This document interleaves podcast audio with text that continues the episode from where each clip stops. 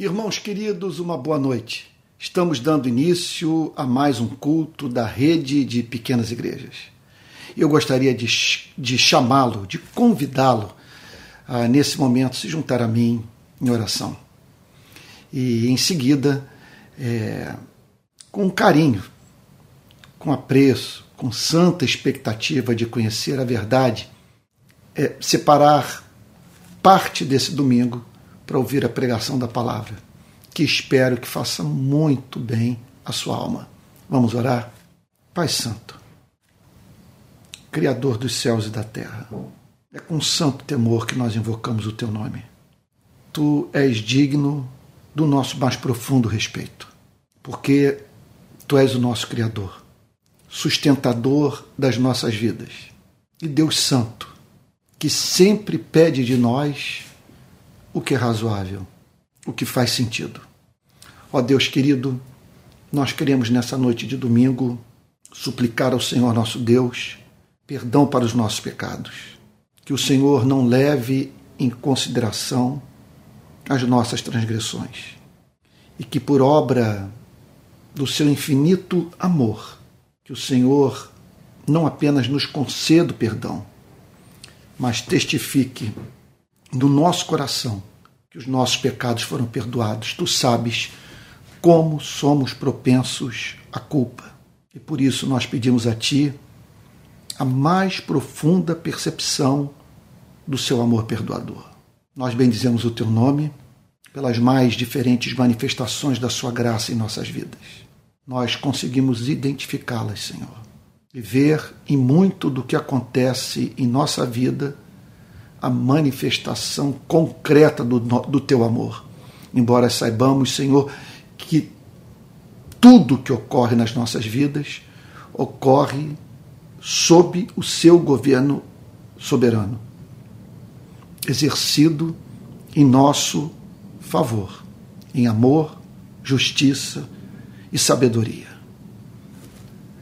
Senhor querido, nós agora vamos ouvir a tua palavra. Nós acreditamos que a mensagem de Cristo foi registrada nos evangelhos. Que os evangelhos são a pura expressão do que Cristo falou e que seus discípulos guardaram e registraram para a história. Por isso, quando ouvimos a mensagem do Evangelho, é como se o próprio Cristo estivesse entre nós, tal como fez há dois mil anos dirigindo a nós a sua verdade, que nós queremos ouvir, Senhor, que precisamos desesperadamente, a fim de nos tornarmos sábios para a salvação. Faz assim, em nome de Jesus, Senhor. Amém. Irmãos queridos, nessas noites de domingo, eu tenho feito exposições bíblicas das parábolas de Cristo. Na semana passada, nós é, analisamos a parábola que é chamada da luz ou da lamparina, segundo Mateus, capítulo 4, versículo 21. Eu gostaria de, nessa noite, fazer uma breve recapitulação do que vimos no domingo passado e avançarmos no texto a fim de entendermos as demais metáforas que estão registradas no Evangelho, perdão, de Marcos, capítulo 4, do verso 21 até, ou melhor, do, capi, do capítulo 4 de Marcos, do verso 22 até o versículo 25. Então vamos lá? Marcos, capítulo 4, versículo 21, diz assim: Jesus também lhes disse: Será que alguém traz uma lamparina para que seja colocada debaixo de um cesto ou da cama, porque Jesus está usando essa metáfora. Eu não vou me ater ao texto, à sua elucidação, porque sobre isso, ou é, é, é, porque isso, perdão, eu já fiz no domingo passado, ou sobre isso falei na última pregação. Mas recapitulando bem en passant o que nós vimos no último domingo, o que Jesus declara nessa passagem é que Deus ama a verdade. e tem prazer em comunicar a verdade aos seres humanos. Ele quer que os seres humanos saibam quem são, de onde vieram, para onde vão, qual é o sentido da sua vida. Ele quer que os seres humanos conheçam aquele que os fez. Ele anela é, por ver homens e mulheres compreendendo a mensagem de Cristo, a mensagem da redenção, da salvação, da justificação pela fé, do caminho gracioso mediante o qual o homem pode voltar a ter comunhão com Deus contra o qual pecou. Então, é da vontade de Deus que os seres humanos saibam como viver de modo agradável ao próprio Deus. Então, essa passagem fala sobre o desejo de Deus em tornar a verdade conhecida por parte da humanidade. E qual é o método que Deus usa para que a verdade seja disseminada nesse planeta? O método de Deus é muito simples. Ele ilumina pessoas ou ele torna pessoas verdadeiros luzeiros, fazendo com que a luz de Cristo refletida nelas ajude os demais seres humanos a conhecerem a verdade que liberta. Então ele diz assim: será que alguém traz uma lamparina para que seja colocada debaixo de um cesto ou da cama? Nenhum ser humano se comporta de uma forma tão tola como essa. Você, quer dizer, em vez de botar a lâmpada num cômodo da casa, que, quer dizer, num canto uma parte de um cômodo da casa que possibilite a todos poder enxergar, quer dizer, ninguém faz com que essa lâmpada seja colocada num lugar em que ela esteja impedida de cumprir a sua finalidade. Então ninguém acende uma, uma lâmpada e a coloca debaixo da mesa ou debaixo da cama. Ela é estrategicamente posicionada a fim de que pessoas, portanto, possam gozar do seu benefício, comunicar a luz, de ajudar as pessoas a se situarem, a poderem enxergar. Bom, me perdoe por tanta obviedade, mas é sobre isso que Jesus está falando. Então, da mesma forma, é do seu interesse revelar a sua verdade por meio de seres humanos. E ele o faz transformando suas vidas, levando-os a conhecer a Cristo, enchendo-os do seu amor e, em assim fazendo, o próprio Deus de uma forma intencional, posicionando essas pessoas na sociedade de modo que essa mesma sociedade possa gozar dos benefícios de ter em seu seio pessoas que conhecem a verdade, que por encarnarem a verdade ajudam aqueles com é, os quais têm contato a conhecerem a Deus, conhecerem a si mesmas e saberem como viver uma vida que faz Deus sorrir para a vida dessas mesmas pessoas. E Jesus conclui o verso 21 dizendo: Por acaso não a coloca num lugar em que ilumine bem é uma mensagem de profunda esperança, porque o que ela pressupõe é que é possível pessoas que se encontram em trevas passarem a enxergar. É possível pessoas que estão é, com a sua vida é movida pelo ódio conhecerem o poder libertador do amor.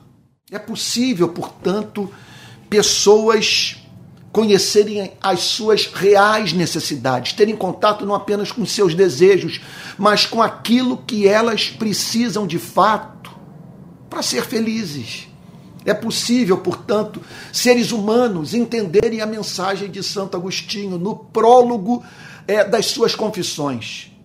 Tu nos fizestes para ti e o nosso coração não encontra descanso enquanto não descansa em ti. Então, essa passagem também ela comunica esperança à própria igreja, dizendo que ela pode cumprir a sua missão. Qual é a sua missão? A missão de comunicar a verdade, de ajudar as pessoas a orientarem as suas vidas a partir do vero conhecimento da palavra de Deus. Agora, veja só. Muito embora essa passagem seja uma admoestação, é, nós possamos também dizer que essa passagem é, represente para a vida da igreja um vetor. Aqui, Cristo está chamando seu povo para ter consciência da sua identidade e buscar irradiar luz. Aqui está o Senhor Jesus dizendo que quando essa igreja irradia luz, o próprio Deus trata de posicioná-la no mundo de uma tal maneira que pessoas possam ter contato com essa mesma luz, refletida pela igreja. Agora, observe: embora nós estejamos aqui diante de um ideal a ser seguido, é mais do que evidente que o que Jesus está dizendo é que se a igreja não é luz, ela não é igreja. Se é igreja, veja só, ela tem que em alguma extensão iluminar. Essa igreja, é claro, ela pode ser carente de sabedoria, ela pode estar privada daquela, daquela, meu Deus, daquela, daquela capacidade de saber aproveitar as oportunidades históricas que Deus lhe dá de comunicar o evangelho à humanidade. Essa igreja, então, é evidente que ela pode passar por crises, que ela pode, num ponto da sua história, é, é ser encontrada carente de uma profunda reforma espiritual. Contudo, se é igreja, é luz. Por que se é igreja, é luz?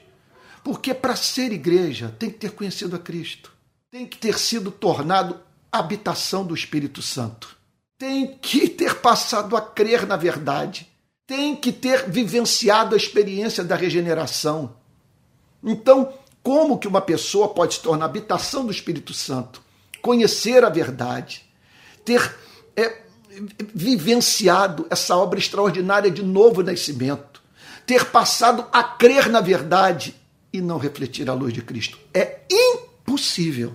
Impossível.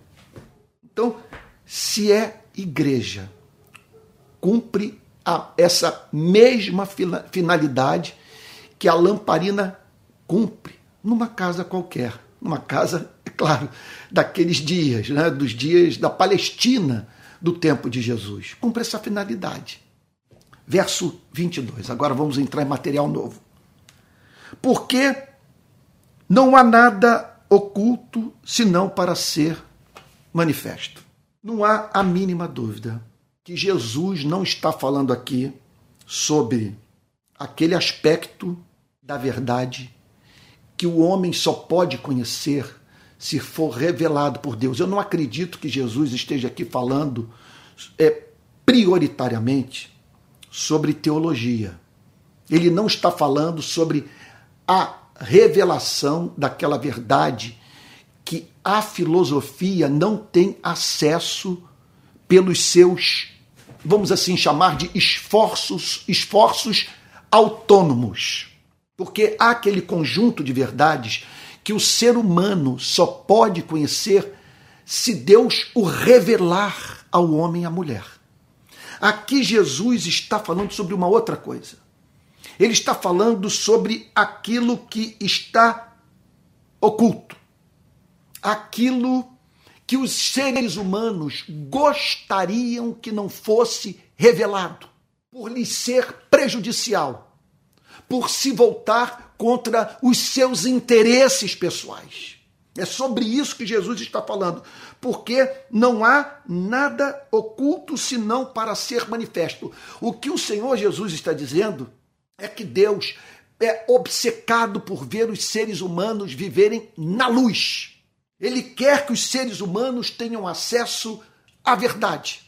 E o que ele está falando nessa passagem é que essa verdade é disseminada por meio de seres humanos que tiveram um encontro com Cristo. Eles passam essa verdade adiante, mas há aquela espécie de verdade que, para ser conhecida pelos seres humanos, é necessário que Deus é, remova o véu que as encobrem dos seres humanos. Está, estou sendo claro? Olha só, vamos voltar ao texto. Porque não há nada oculto senão para ser manifesto. Há muita coisa oculta entre nós, no nosso país, na nossa sociedade, no mundo. Muita coisa oculta e que as pessoas querem que permaneçam ocultas. Então, quer dizer, há muitos fatos referentes à vida dos seres humanos que só Deus conhece. E veja, enquanto esses fatos não são revelados, pessoas vivem como se não houvesse Deus no universo, como se a justiça é, não fosse um dia prevalecer. Quer dizer, as coisas estão ocultas e muitos celebram o fato da verdade sobre sua vida não ter emergido, não ter se tornado do conhecimento do homem. Essas pessoas tratam de até mesmo ocultar a verdade de si mesmas. Está aí a psicanálise para provar isso. Quando Freud trata dos mecanismos de proteção do ego, de todo o trabalho duro, inconsciente, com o qual nós estamos envolvidos ou ao qual nós estamos dedicados, que tem como meta precípua nos preservar do contato com aquela parte das nossas vidas que nos é muito vergonhosa. E o que Jesus tem a dizer é que não há nada oculto senão para ser manifesto. Que o que está oculto, a mentira, o engano, a motivação pecaminosa, que o que está oculto, veja só, haverá de um dia ser manifesto. Pode ser que não apareça numa CPI, não ganhe as primeiras páginas dos jornais. Olha, eu não estou falando aqui sobre. Eu, olha, é, é, coincidentemente, eu não acredito em acaso, acaso é uma, é uma palavra pagã, como sorte também é terminologia pagã. É, mas aconteceu do texto desse domingo é ter íntima relação com aquilo que aconteceu no nosso país na semana passada, em que muita coisa foi trazida à luz e, e, e parte da qual carente ainda de evidência. O, o que o texto está dizendo é o seguinte: se o que hoje permanece oculto não vier à luz, não se tornar até mesmo conhecido da nossa geração, um dia se tornará manifesto. O que Jesus está aqui declarando é o seguinte: que os segredos dos corações humanos um dia será revelado.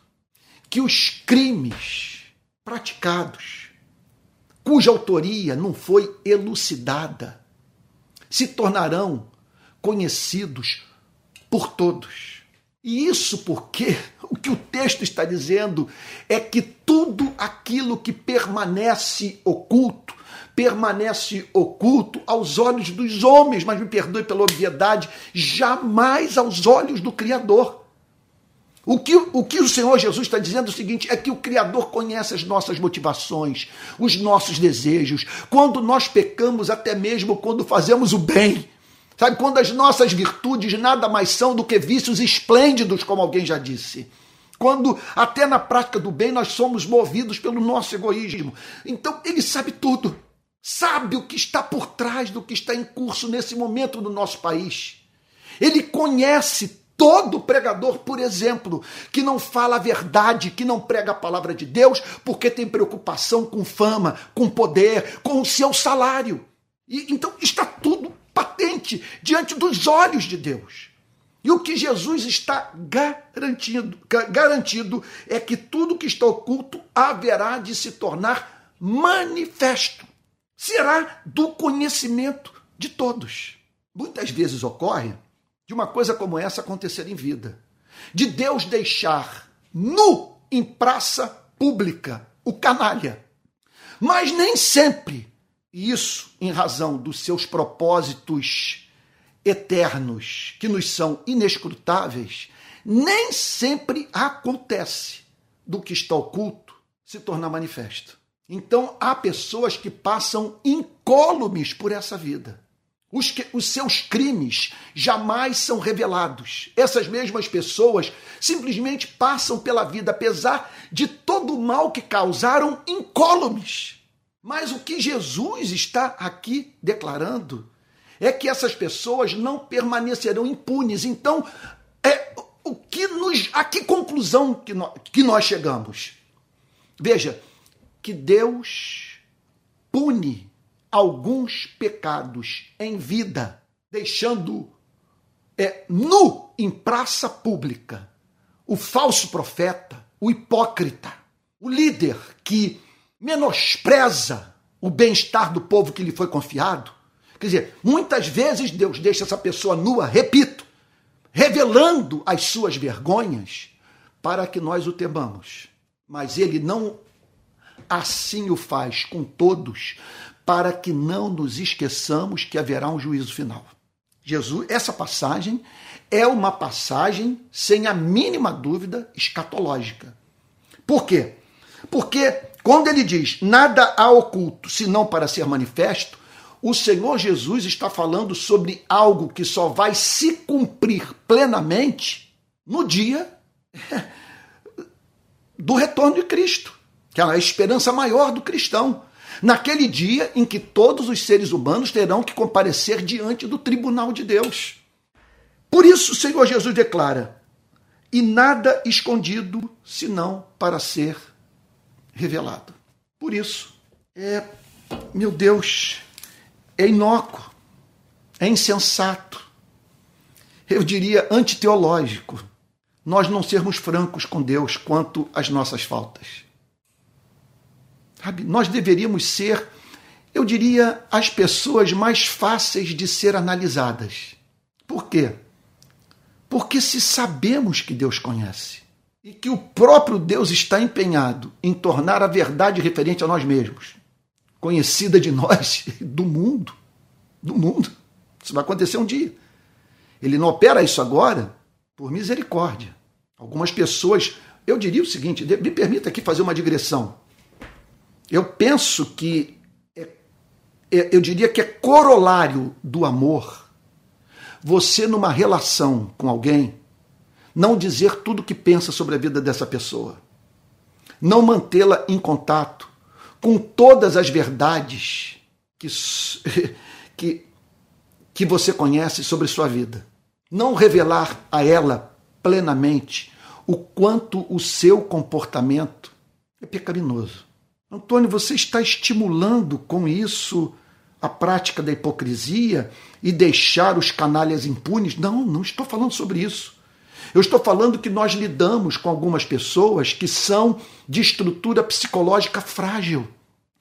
E como a nossa meta é edificar, é salvar e não achatar pessoas, nós precisamos saber é, o que comunicar e como dizer aquilo que tensionamos. É ajudar a pessoa a compreender. Então, há momentos que a melhor coisa é permitirmos que, é, é, é que a, o nosso interlocutor com tantas áreas nebulosas em sua vida, descubra por si mesmo a sua iniquidade. É mais profundo, é mais radical. Sabe? E, e, muitas vezes, se essa coisa for conduzida com habilidade, com sabedoria, isso faz com que essa mesma pessoa aprenda a verdade sem ter se fechado para a verdade em razão da nossa falta de habilidade. Olha, eu espero que eu, que eu, que eu esteja sendo claro nessa noite. É claro que em tantas outras ocasiões nós temos que falar. Senão nós vamos deixar essas mesmas pessoas continu, quer dizer, continuarem a esmagar a cana quebrada, conforme Jesus disse, apagar a torcida que fumega. Quer dizer, tornar o seu entorno, a vida daqueles com os quais essa mesma pessoa se relaciona, mais difícil do que já é.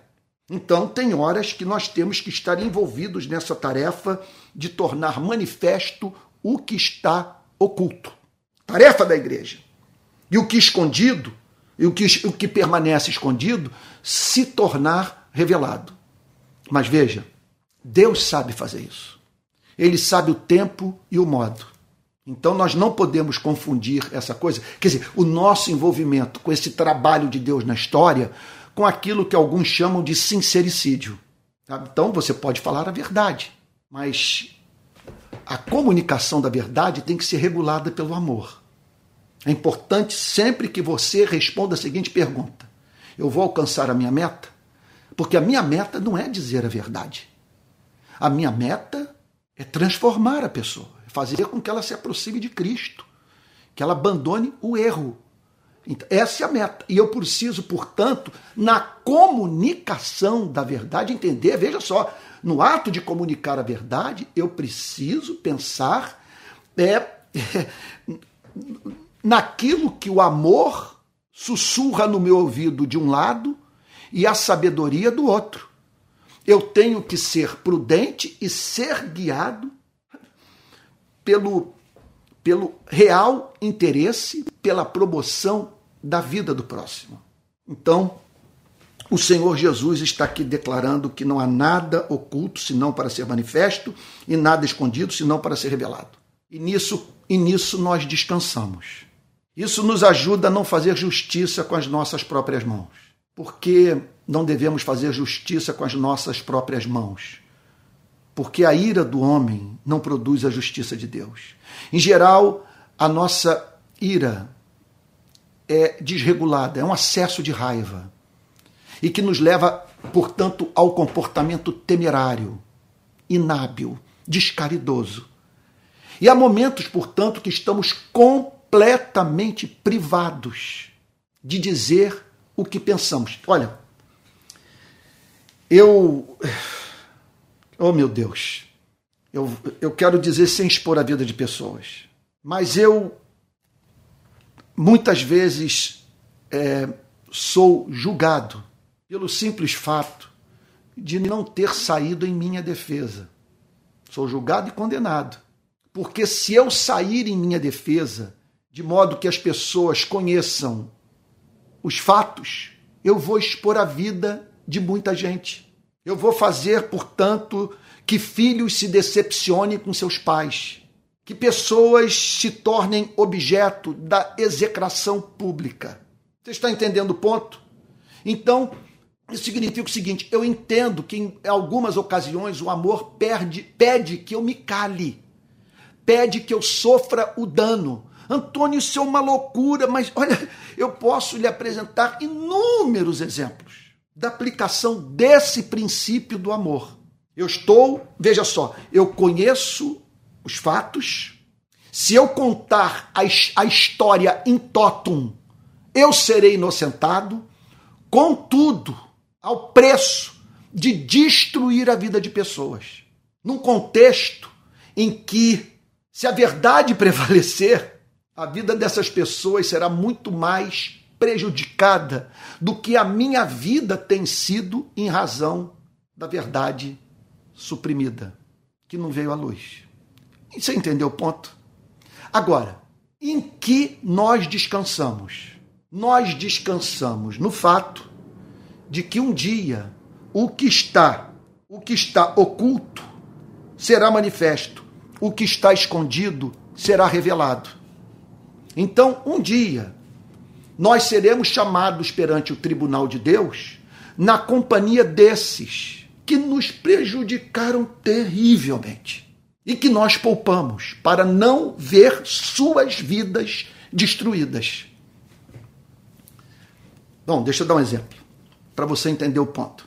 Eu já vivi experiência de gente que trabalhava comigo é se envolver em adultério e eu não poder tratar o adultério Quer dizer, eu não poder tratar a, a retirada dessa pessoa da minha equipe de trabalho, veja só, eu não poder usar o que houve na vida dessa pessoa a fim de justificar a sua saída da minha equipe de trabalho, pelo simples fato de que se a verdade viesse à luz, eu destruiria a vida dessa pessoa e a sua família.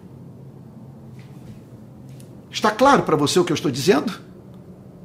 Então, nessas horas, o que nos cabe fazer? Afastar de nós a raiva, a ira, o desejo de vingança. Uma vez eu senti o Espírito Santo, não quero aqui dar uma de místico, mas dizendo para mim o seguinte: meu servo, você tem orado demais sobre esse assunto, uma injustiça que um pastor tinha praticado contra a minha vida. E eu pedi a Deus que ele saísse em minha defesa. E eu entendo, eu me lembro até onde eu estava, que o Espírito Santo falou para mim: meu filho, não toque mais nesse assunto. Isso está fazendo mal a você. Entrega a sua causa a mim definitivamente. E foi o que eu fiz. Para o bem-estar da minha saúde mental. Agora, veja, o que o texto está dizendo é que, cedo ou tarde, o próprio Deus fará com que essa pessoa tenha a sua iniquidade revelada, ou nessa vida, ou na vida vindoura, naquele grande dia, quando Cristo se manifestar. O chamado dia do juízo final, sobre o qual a Bíblia tanto fala, e que é uma exigência da razão. No mundo de facínoras como esse, né, é a exigência da razão que os seres humanos um dia prestem contas das suas ações ao Deus de amor. Então o texto declara no verso 23, palavras de Cristo: Se alguém tem ouvidos para ouvir, ouça. Então Jesus está falando aqui sobre a importância de nós ouvirmos, de sabermos o que ouvir e como ouvir. Observe que a passagem toda fala sobre verdade, o desejo de Deus de que conheçamos a verdade. E aqui o Senhor Jesus chama a atenção dos seus discípulos para essa necessidade espiritual. Qual? A de nós nos mantermos atentos, vigilantes, de abrirmos os nossos ouvidos para ouvirmos a palavra de Deus. Significa o seguinte: de removermos os mecanismos de proteção do ego. Ainda que a verdade nos fira, ainda que a verdade nos envergonhe, ainda que a verdade nos faça desmoronar, cair de joelhos, que estejamos abertos para recebê-la. É, em especial por sabermos que, por mais que a verdade nos se afigure como humilhante por revelar as nossas imperfeições morais, nós teremos sempre ao nosso lado um Deus infinito em perdão, que não despreza o coração quebrantado, que diz na sua palavra que ele resiste aos soberbos, mas aos humildes ele concede a sua graça. Então, portanto, aqui está o Senhor Jesus chamando os seus discípulos para saberem ouvir desejarem ouvir sabe? E, e, e aprenderem é, a ouvir o que deve ser ouvido. Se alguém tem ouvidos para ouvir, ouça. Então lhes disse: prestem bem atenção no que vocês ouvem. Olha lá, pare para ouvir, mas seja criterioso, criterioso quanto aquilo que você ouve. Observe, portanto, olha só o que, que ele está dizendo é, olha, verso 24. Então lhes disse: prestem bem atenção no que vocês ouvem. Esse é um versículo que passa despercebido por nós, quer dizer, uma frase nesse versículo para a qual nós não atentamos. Olha só, repito: prestem bem atenção no que vocês ouvem.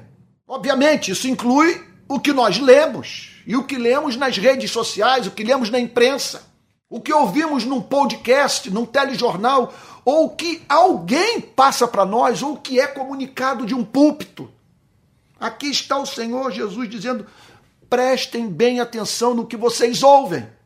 É claro que isso envolve não sermos crédulos, de pesarmos aquilo que nos chega aos ouvidos, procurarmos sempre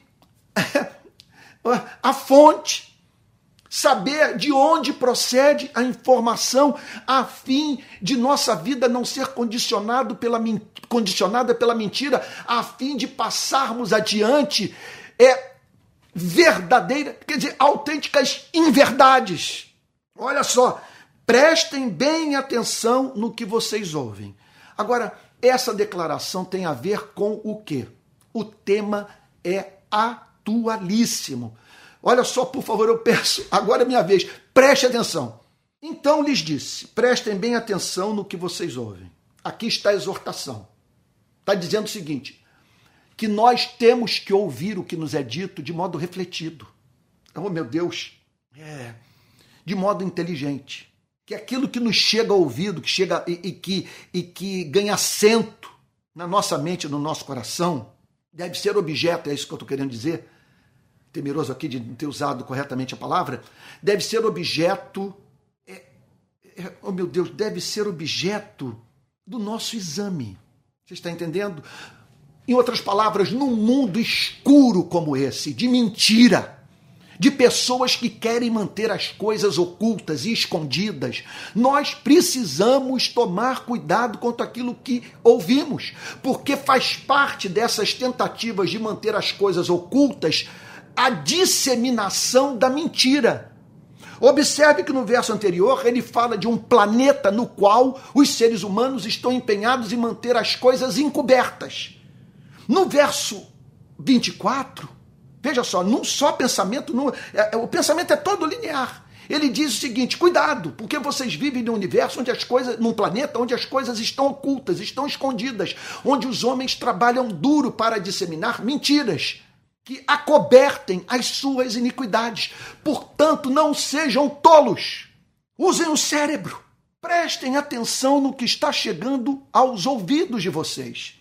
E aí ele prossegue mostrando a relação direta entre o que ele disse e uma iniquidade que ele desmascara e da qual ele quer que seus discípulos fujam. Com a medida com que tiverem medido, vocês serão medidos.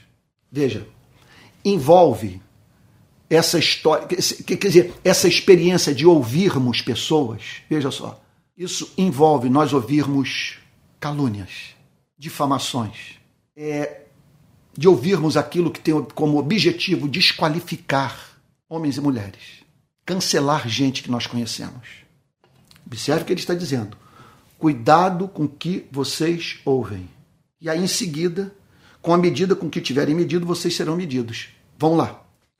Então, pode chegar aos meus ouvidos algo referente à vida de uma pessoa que me levará a submetê-la a um julgamento moral. Aí eu vou pegar minha fita métrica e vou medi-la. Eu recebi uma informação.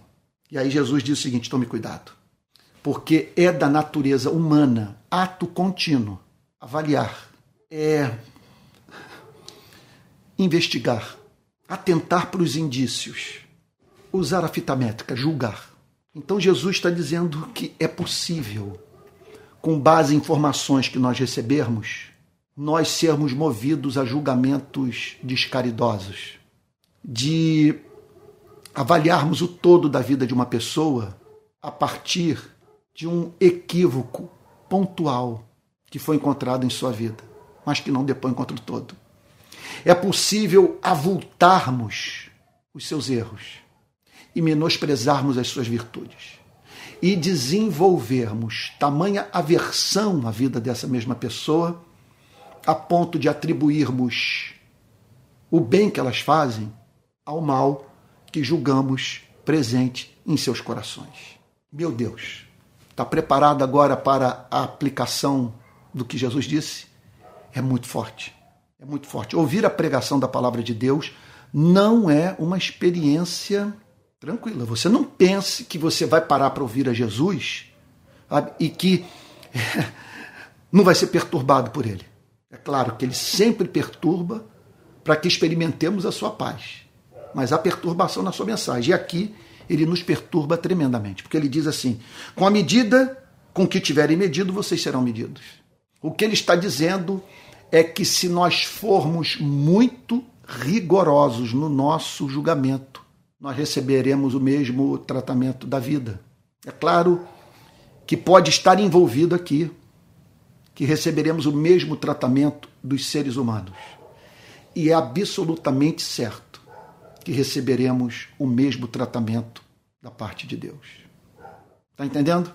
Com a medida com que tiverem medido, vocês serão medidos. Está dizendo o seguinte: em suma, se você tratar com misericórdia as pessoas, Deus o tratará com misericórdia.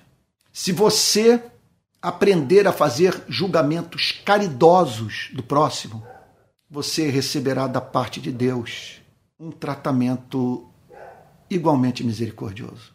O que ele está dizendo é que a nossa condição, veja, é muito frágil. Ocupar esse lugar de juiz, de censor, veja, é perigosíssimo para a vida dos filhos de Adão, porque estamos envolvidos com as nossas iniquidades, nós temos os nossos pecados, as nossas fantasias, as nossas propensões pecaminosas. E o que Jesus está dizendo é o seguinte: se essa é a sua condição, procure tratar as pessoas com misericórdia, que a sua fita métrica não se transforme em algo que, se for usado para avaliar a sua própria vida, representará para você a sua destruição.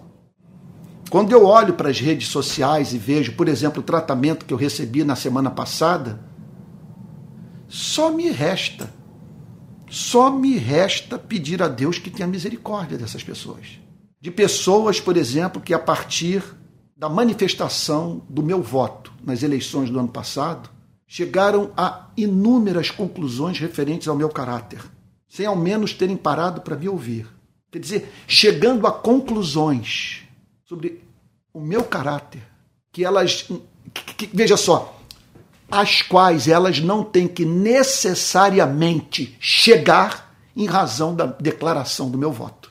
Eu gostaria até de um dia gravar um vídeo sobre isso, para as pessoas entenderem o porquê de eu ter me posicionado da forma como eu me posicionei nas últimas eleições. E olha, não para receber verba pública, para ter a ONG que eu presido mantida por dinheiro do governo federal, para exercer cargo no atual governo, e perdendo seguidores e sendo implacavelmente perseguido pela, pela, por essa parte majoritária da igreja que tomou o caminho diametralmente oposto ao que eu tomei.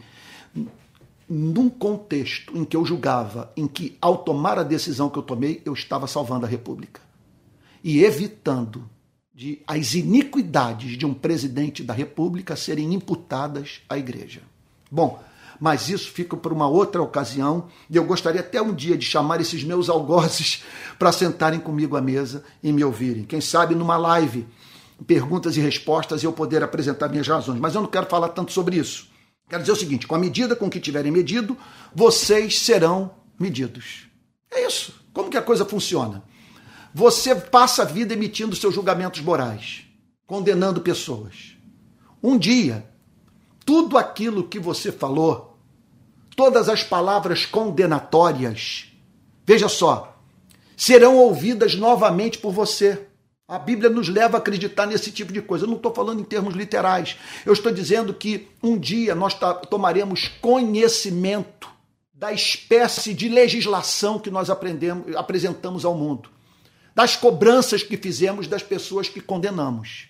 E aí ao ouvirmos o que passamos a vida inteira declarando sobre o próximo, uma pergunta nos será feita.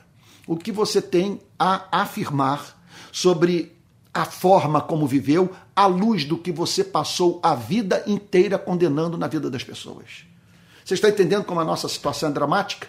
Da, e, e do valor de nós comunicarmos perdão e fazermos avaliações caridosas sobre a vida das pessoas?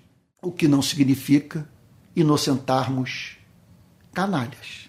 Deixar de chamar o pecado de pecado, que está proibido, contudo, é análise intuitiva sobre a condição espiritual das pessoas. Nos assentarmos no trono de Deus e dizermos quem vai para o céu, quem vai para o inferno. E, e a partir de um fato isolado da vida de alguém, fazermos uma avaliação do seu estado de alma como um todo. E aí Jesus prossegue dizendo: e mais ainda lhe será, e mais ainda lhe será acrescentado. O que significa, portanto, me parece que Jesus aqui está falando de uma forma muito positiva, que se você tratar as pessoas com graça, se você for generoso, caridoso nas suas relações interpessoais, será acrescentado à sua vida bênção. Deus vai ter prazer em ver nesse planeta, planeta dos cancelamentos, sabe? vai ter prazer de ver pessoas cuja vida é conduzida pelo amor. E Deus, então, segundo Jesus declara aqui, será movido a derramar desse mesmo amor sobre a vida desses que reproduzem a atitude de Cristo no seu cotidiano. E por fim, e aqui eu termino, pela graça divina, para não te cansar. Vamos lá. Pois ao que tem, mais será dado, e ao que não tem, até o que tem lhe será tirado. Jesus conclui o pensamento dizendo o seguinte: se você recebeu a palavra, acolheu a palavra, ao que, pois ao que tem, mais será dado. Se você acolheu a palavra e reproduz a palavra em sua vida. De que maneira? À luz do contexto, tratando as pessoas com misericórdia, sendo caridoso, evitando exercer essa função de juiz da vida do próximo. Quer dizer, procurando estar ali, se assentar no trono de Cristo, a fim de fazer aquilo que é prerrogativa divina. Quer dizer, se você leva a palavra a sério, se você administra essa palavra com santo temor, se você procura reproduzir a vida de Cristo no seu dia a dia, o que Jesus está dizendo, que está dizendo o seguinte: você receberá graça sobre graça, mais lhe será acrescentado. Você vai se desenvolver visivelmente e espiritualmente. O que ele está dizendo é o seguinte: que no passar dos anos a sua vida se tornará progressivamente irreconhecível. Quem o conheceu dez anos atrás, sabe, não o reconhecerá mais hoje. É isso que ele está dizendo, isso é maravilhoso. Ele está falando de um ego que está em constante transformação. Ele está falando de uma obra de recriação divina. Ele está falando o seguinte: você leva Deus a sério, você não brinca com a sua palavra, você procura imitar a Cristo e esse Deus se derrama sobre sua vida, acrescentando mais ainda para muito além daquilo que você já tem. Que promessa maravilhosa! Pois ao que tem, mais será dado. A vereda do justo, diz o livro de Provérbios, é como a luz da aurora que vai brilhando mais e mais até ser dia perfeito. Aleluia! Então, ao, pois ao que tem, mais será dado. Ao que não tem, até o que tem lhe será tirado. O que Jesus está falando é muito claro. Você recebeu a palavra, olha só, mas a menosprezou. Você não guardou a verdade. Você não soube, você não soube preservar o tesouro do evangelho. Então, até o que você tem lhe será tirado. Por quê? Meu Deus, que palavra! Que palavra! Meu Deus do céu! Olha o que, que Jesus está. Eu estou aqui, pasmo, pensando no que Jesus está dizendo. Ele está falando o seguinte: você teve acesso aos bens espirituais. Você os menosprezou. Consequentemente, você se tornou incapacitado de acumular bênção espiritual. E por isso, aquilo que um dia você teve lhe será tirado. Ou seja, você será encontrado pior do que um, o que um dia foi. Jesus está mostrando aqui duas humanidades, duas pessoas em caminhos diametralmente opostos. Ele está falando daquela que recebeu, que acolheu o que foi recebido, que levou a sério a bênção que, lhe de, que Deus lhe concedeu graciosamente e que recebeu ainda mais. E mais luz, e mais verdade, e mais entendimento, e mais oportunidade de servir a Cristo, e graça sobre graça.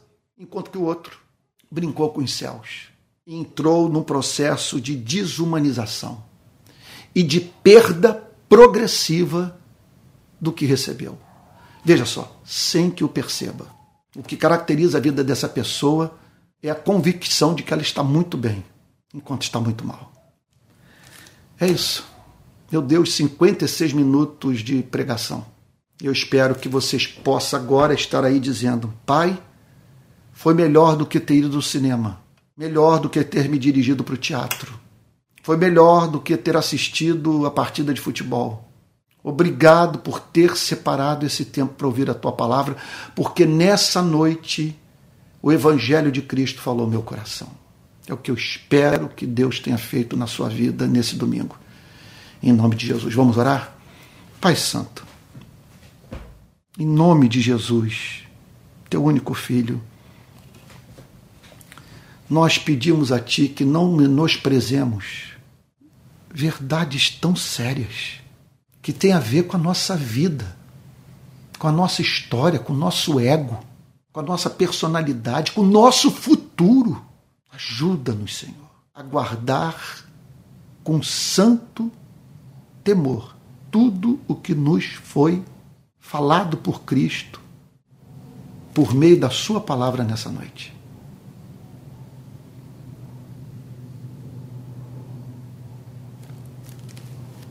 Meu Deus, ajuda-nos a nos livrarmos dessa fita métrica, que se for usada para nos medir, Senhor, representará simplesmente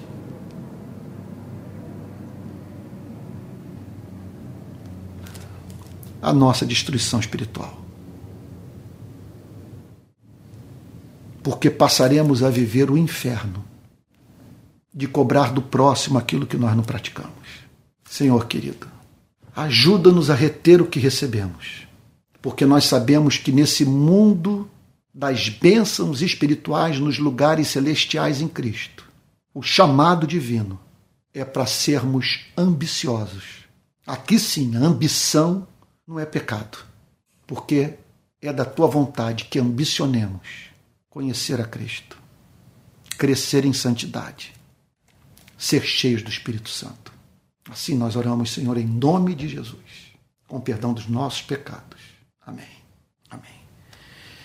Irmãos queridos, estamos chegando ao final do nosso culto. Agora, olha só, hum, deixe-me ver aqui. Olha só, é muito importante que você preste atenção nesses avisos. Olha, ano que vem nós vamos fazer uma viagem para Israel e Egito. Vamos começar pelo Egito, vamos terminar em Israel. Vamos ao Cairo, pirâmides, Rio Nilo, até o Monte Sinai. Muito legal. E depois vamos é, do sul até o norte de Israel. Vamos conhecer a, a terra da promessa, sabe? E, e extensamente. 15 dias de viagem. Nós sairemos em fevereiro, no dia 14, e retornaremos para o Brasil no dia 29 do mesmo mês. Então, caso você queira participar dessa viagem, aqui está o telefone para que você se inscreva. Olha lá. 21, código de área do Rio de Janeiro, o telefone é 98717 7378. Essa viagem será é, conduzida pelo irmão. Eu estarei pregando durante a viagem inteira, é, nos locais onde se deram os acontecimentos né, bíblicos. E quem vai estar à frente da viagem propriamente, e, e hotel, e, e traslado, essa coisa toda, é o diácono Daniel Cardoso da Igreja Betânia aqui em Niterói, que acabou de fazer essa viagem em fevereiro, levando 80 pessoas. Nós vamos fazer o mesmo roteiro que a Igreja Betânia fez em fevereiro, tá bom? Então tá aí. Eu vou botar o telefone de contato na descrição desse vídeo no meu YouTube. Quero também lembrar a você dos cursos que eu estou oferecendo no Hotmart, tá bom? Vai lá no Hotmart, H-O-T-M-A-R-T. Na verdade é o seguinte, você daqui a pouco, você vai ver na descrição desse vídeo o meu site. Se você clicar ali naquele endereço, você vai ter acesso a tudo que eu estou fazendo nas redes sociais e vai conhecer esses cursos, os e-books que estão à disposição de todos no site da Amazon. Quero também estimulá-lo fervorosamente a assistir a dois documentários. Um que está no YouTube chamado Cadê Você? Que, é feito, que foi feito pelo Rio de Paz Produção, que trata do tema de, do desaparecimento de pessoas no Rio de Janeiro. E um outro documentário encontra-se na Globoplay, que trata da história do Rio de Paz, chamado A Estética da Luta. Espero que você assista aos dois, vai fazer certamente bem ao seu coração. Olha, essa semana eu volto com palavra plena, com palavra plena, com as pregações sobre é, o livro do profeta Jeremias e os Salmos, tá bom? Olha, e também quero pedir a você a contribuição. Estamos precisando muito da sua ajuda. Nós, olha, na manifestação que fizemos ontem em Copacabana, com os moradores da Cidade de Deus, é, eu precisei tirar do próprio bolso para que tudo ganhasse agilidade e aquela gente toda chegasse. Então tivemos na praia, tivemos que alugar ônibus, enfim, uma série, tivemos que confeccionar o material que foi usado no protesto, na instalação. Então, é, e ainda temos novos gastos hoje na rede de pequenas igrejas. E eu peço que você, por favor, seja assim generoso na sua ajuda, se for possível. Aqui vai o nosso endereço, o nosso Pix para contribuição, que é pixrpi22@gmail.com. pixrpi22@gmail.com. Olha, também quero lembrar a você, opa, onde que eu deixei aqui? Ai, ai, ai eu não sei onde eu deixei, o, o, o meu filho entregou para mim. Ah, não sei onde que eu deixei, meu filho entregou para mim é, agenda da semana, mas vamos lá, eu acho que minha memória vai me usar, vai, vai me ajudar. É toda segunda-feira nós vamos passar a ter, eu não sei se é a partir dessa segunda ou da outra, uma, uma série de, de, de mensagens. Na verdade, é a leitura coletiva de um livro chamado Oração, que foi escrito pelo pregador americano recém-morto, o, o Tim Keller. Então, tudo dele é bom. E o nosso querido Emerson e o meu filho Pedro vão estar falando sobre esse livro, Oração do pastor norte-americano Tim Keller, é, toda segunda-feira. Na terça-feira, nós é, estaremos dando início a uma a uma. Ah, a leitura será na quarta. O Emerson está lembrando aqui que o estudo sobre o livro do Tim Keller será na quarta-feira. Olha, e, e, olha, e. Bom, eu vou fazer o seguinte: olha só. Entre no nosso Telegram. O Telegram é o principal canal de comunicação oficial da rede de pequenas igrejas. E ali você vai ter acesso a tudo.